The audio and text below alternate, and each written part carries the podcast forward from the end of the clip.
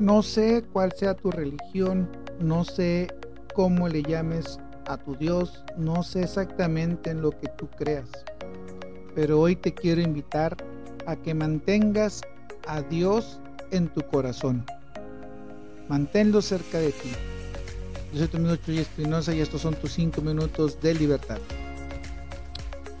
Sin duda alguna, todos en estos tiempos estamos buscando respuestas. Estamos queriendo saber quiénes somos, de dónde venimos, conocernos más. Cada vez aparecen más coach en redes sociales, cursos, talleres, conferencias, libros y un montón de cosas que intenten ayudarnos a entender. Entendernos. Más que entender es entendernos. Muchos te hablan acerca de que la vida es complicada, pero que le tienes que echar ganas. Otros te quieren enseñar a emprender tu negocio. Otros te quieren decir que eres una persona maravillosa, pero no has descubrido cómo decírselo al mundo. Y prometen ayudarte.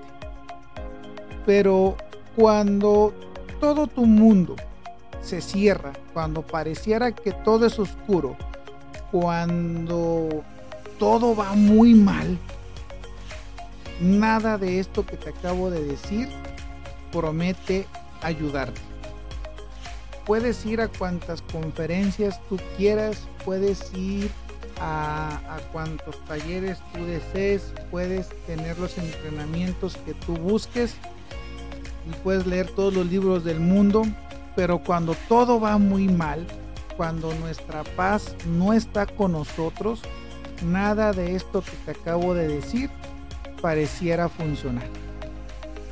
Y es cuando a veces uno dice, es que ese coach no me sirvió, es que ese libro realmente no es tan bueno, es que ese taller no, no valió lo que pagué.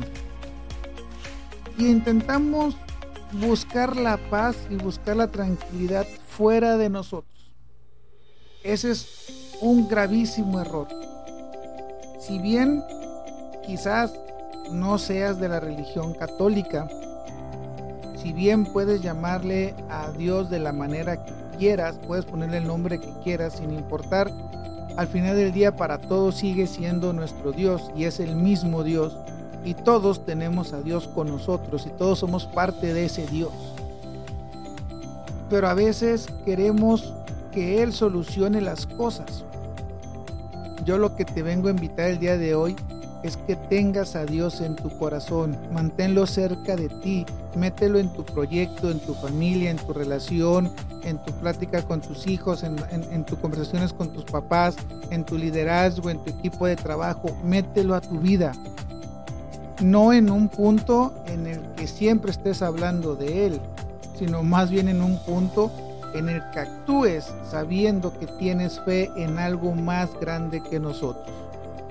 Tener a Dios contigo no significa portarse bien siempre, no significa que, que, no la vayas a regar, no significa que no tengas que pedir perdón, significa más bien tener esa paz y esa tranquilidad de que se está haciendo lo correcto.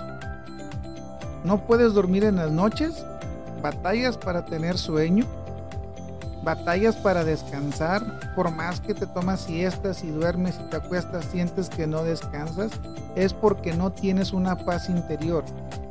Y no tienes una paz interior porque sin duda alguna algo está pasando en tu vida. Hay momentos de incertidumbre y no tienes esa fe en que se van a solucionar. De algún modo, no como tú quieres, sino que se van a solucionar de algún modo en el que necesitan ser solucionados.